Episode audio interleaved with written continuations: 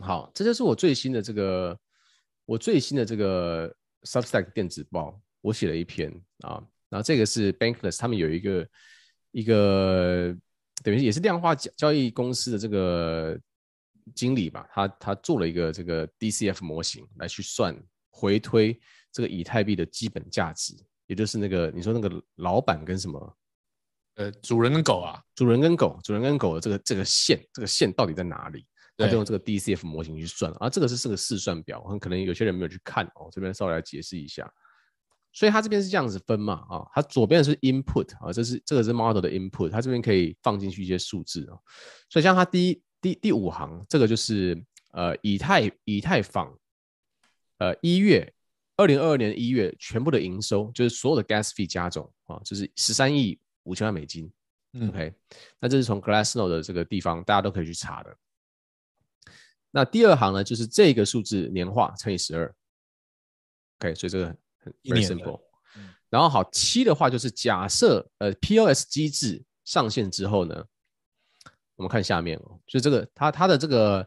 Annualized Ethereum Staking Reward 就是 Post Merge，就是二点零之后，它它结合这个 POS 机制之后呢，它会把啊、呃、每年会发。一百一十万颗的这个以太币给质押者，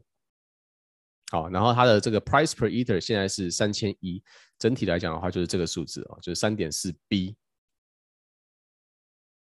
OK，所以我们要把这个，我们要把这三个加上去，就是它整全部的这个 revenue，那就是一百九十亿美金，这是它全呃期望的全部收入。OK，那这种东西，这种东西，Ryan 你应该很熟悉的，对不对？因为我们以前在学投资的时候，嗯、我们都是从这个巴菲特的这个股息现金折算公式去去算一个股票的内在价值嘛。嗯哼嗯哼嗯哼。所以这东西你应该你应该很有 feel。然后这个呢是以太币的分母，就它的总量还有几颗，现在是这样子。然后呃，以太币的毛利率是多少？它是说的是一百趴，因为以太以太坊它没有任何的 cost。因为它所有的这个，所有的这个什么服务器电费啊，什么人力费什么的啊，全部都是用矿工去去支付，所以以太坊本身是没有任何 cost 的。这个人说他在十五年的 valuing 这种机机构，就是 asset 资产，他没有看过这种东西，没有任何东西是呃毛利率是一百趴，大部分的公司毛利率就是十趴，就很就就差不多了嘛。所以这是一百趴是非常呃。不可思议的数字，那这一百趴会用两个方式去分分配给持有以太币的人。好，我们现在我们现在讲这个这个这个这个电子报里面都有啊。那我这边是再多加解释，因为这东西可能对于一些人有点复杂啊。就说苹果卖手机，那区块链卖什么？区块链卖区块空间，就是我想要使用这个区块，所以区块就是它的产品，那币就是它的这个。股股股份嘛，因为像以太坊的话，它一百 percent 收进来的钱，就是它的 gas fee 收进来的钱，它会用两种方式去分配给持有以太币的人。一种方式就是 burn，就是 EIP 一五五九之后它产生的这个燃烧机制，这就是 burn。那这个地方就是形同库藏股，买回库藏股的概念。那这个 Ryan 可以你要解释一下，快速的解释一下，就等于说，呃，我们可以想象流通在外的的股。股股票数或者说 token 数分母，它永久消失嘛，也就是说它是反反向的稀释嘛，就是稀释是越来越多嘛，对，那越来越少的话，它就会呃，它就会相相相当于嗯 per token 的这个价值会上升嘛，因为它 burn 掉，分母变大，它把它买回来，然后把它烧掉，好，这是这是其中一个，这是呃以太坊的所有的拿过来的钱，它会分两一。分两种，一种就是烧掉，它是呃 indirectly 回馈到持有者身上，因为它是等于是把分母减掉，对，它不是直接，它不是直接给你持 token 持有者了，但是它做这个行为会让持有者的价值上升，但是它另外一部分就会直接发给那些那些 validator 那些、嗯、那些节点，对，所以他他他的那这个东西，这个人就是说，这个东西就是现金，就就现金流就是股息，是。所以他他用这个方式来计算这个公式，嗯，那这边呢，他这个是二零二一年的一月的 revenue 是呃三亿多美金，那对比这个数字是四百 percent 的年增率，OK，所以这些是我们的 input，那我这些东西都可以改嘛，啊，就是我们输入这些数字，那我们会得到什么结果？就是我们的 output。那所以他他就把这个数字呢，这个数字是今年的哦，预计今年的总营收，他就放在这里。啊，放在这里，然后是二二年嘛到四一年，然后是每年用它一开始用四十 percent 的增长嘛，然后它它会递减嘛，因为它越来越大的话，递那个增长的速度就会变慢，到最后变成十趴。嗯，然后它算出来一个 net present value，这个东西我们不知道怎么怎么怎么讲，这个就是现值啊，就是它它就是这个就是呃，根据我们未来，因为折现逻辑是这样，真的就是说，在未来的一段时间点，我们会持续收到这些钱，嗯，然后每个钱把它折到现在这个当下的现值是多少？对，那他现在算出来的结果就是，如果是以这样的去计算的话，那他。现在应该要值一点六 T，一点七 T 了，一点七 trillion。那一点七 trillion 的话，对比的就是，呃，一颗以太币应该靠照这个模型来讲，应该是要一万零六百，它的基本。它在除那个 token 总数嘛，是不是？对，在除 token 总数，嗯，对吧？就是 D 九嘛，D 九就是对啊，的 max 呃 ether supply，嗯，那 L L L 四十六嘛，它应该就是这一个，刚刚绿色这一个嘛，对不对？是是是，对 L 四十，哎，L 四十九是哪一个？四十六是早一点的，L 四十六是上面哦。它怎么没有四十六？它那个藏在里面。对啊，四十六啊，四十六是哪一个数字？好，我不管了啊，反正就反正它输出来的数字就是说它，它它现在的价值应该是要一万，以它这个计算的话，那如果你是 stake 到这个二点零的这个 validator 里面的话，理论上你应该是要有一万四左右。好。嗯这东西当然，它这东西是一个参考啦，当然不不是金融建议哦，它是个参考。它它它假设几件事情，假设第一个，它假设以太币会继续这样好下去，然后它假设呢，这个二点零会很成功的 merge。哦，所以当然在真实的 valuation 里面的话，你必须要扣除这些东西，就是说有某个百分比它会完全失败，某个百分比它会啊、没有那么好的预期，或者某个百分比有其他的公链会把以太坊的很大的这个饼吃掉。啊，这些都是没有算进去的。但是如果说照这样下去的话，他觉得以太坊的这个估值应该是长这个样子。然后如果啊，如啊，那这个数字呢，你只要改这边，这边就会变。这是 output，这是 input。OK，那我们他说，那如果我们再用更简单一点的方式去估这个东西的话，它就是用本益比。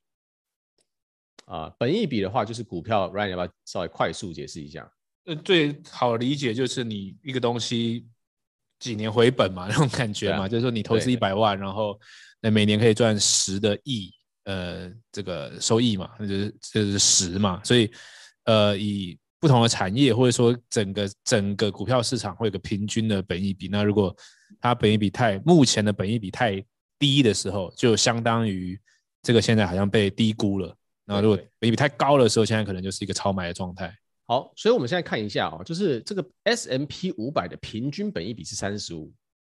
OK，那 S M P 五百的它的公司平均增长速度是八到十趴一年。那你我们看一下这个这个特斯拉啊、哦，就是这个电子报里面写特斯拉的它的本益比是三百，然后呃一个快速增长公司本一比是一百，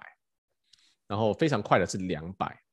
那目前为止，我们用现在的呃。以太坊的这个市值去除以它的这个营收的话，我们得到的本一比是二十二点六。所以我们现在问一个问题嘛，就是说，你觉得以太坊的增长会比 S M P 五百的公司平均快还是慢？如果你觉得快的话，那以太坊的话就是严重估严重低估。那我觉得是没有什么理由是觉得它是慢的哈。他他觉得哈，这个以太坊啊，这个应该是要一百到两百的 PE。去估它才对。嗯哼，如果是这样子的话，那一颗以太币就要一万六到三万二左右。嗯哼，这是它的估值。嗯，他说哈，这像这个四十、四十、三十五、二十五、十啊，都是超级低估。他觉得这个是超级安全边际。嗯，因为他他我们过去看以太坊的增长都是三位数，每一年都是三位数。是，所以他给给这个四十，然后到这个十，他觉得是低估到不行啊。那低估到不行的情况下，他得到的数字是一颗一万，嗯，所以整体来讲的话，他的结论就是他一直在买，他这个严重低估。那这个是我看过的第二个这样这样子计算的这个模型，那结论其实差不多。上次上一个那个模型差不多是一万二一颗，是。那 OK，那这边就是我觉得就本一比这个逻辑也蛮蛮蛮可以理解，因为其实就我们理解，嗯、呃，如果是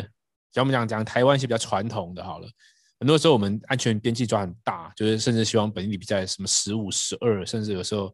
我们之前买有些都在很很恐慌的时候嘛，买到本一比八或九的时候，那可是呃。这个 Cathie Woods 开始来用一些比较成长股的方式去估的时候，其实那时候有人有有些人戏称那种叫本梦比嘛，就是说他之所以他之所以现在可以给予那么高的本益比估估值，是因为他们把未来这一个产业的增长算进去了嘛。所以如果说我们认同说 Crypto 一切都还没开始，然后以太坊目前全世界应用比例还超低的话，理论上它应该要去符合类似像特斯拉这一种。这一种公司的本益比估值嘛，因为我们如果用刚刚那种估法的话，它就像你刚刚说，安全边际很大，就是说它四十 percent、三十 percent 那些是属于很低的，它并不是一个，就是以一个改变世界的技术来说，应该不不只是那样的成成长率嘛。所以我觉得，我觉得那个二十几倍的本益比其实是蛮有蛮有参考性的，就是它它蛮像是个低估的样子。所以你觉得这个这个 valuation 你觉得看起来怎么样？你有 feel 吗？还是？我觉得，我觉得这个东西它，呃，其实它，它，它当然它是一个预预测嘛。那里面还有一些其他因子，包含说会不会有以太坊杀手出现嘛？嗯哼，就是说有其他东西比它更有效率、共识更强什么的，在未来几年，那那那那那那一切那个折现就就不是了嘛？对对对，因为它那 growth rate 甚至可能会变负的嘛。对，但是给对，因为没有这件事情的状况下的话。它就会变得蛮合理。那那我们也只能保持一个几率型思考嘛。也就是说，我的则我自己都觉得说，我们倾向先让它先假设它会保持这个路径走下去，是一个蛮安全的事情。我我我是这样觉得啊。因为如果说是这样子嘛，就是如果说我们我们把这些不好的事情条件逻辑加进去这个这个 calculation 里面，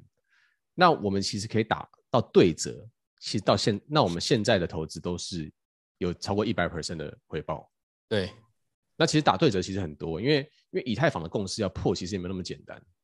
嗯哼嗯哼，对啊，所以就就这样 feel 起来，感觉就是哎，好像还蛮安全的。是啊，是啊，是啊，没有错。嗯，因为其他东西就是以太，呃，有哪一个 L 一可以过来击败以太坊，或者说 L 二会不会拿走超多的这个份额？这东西的百分比是。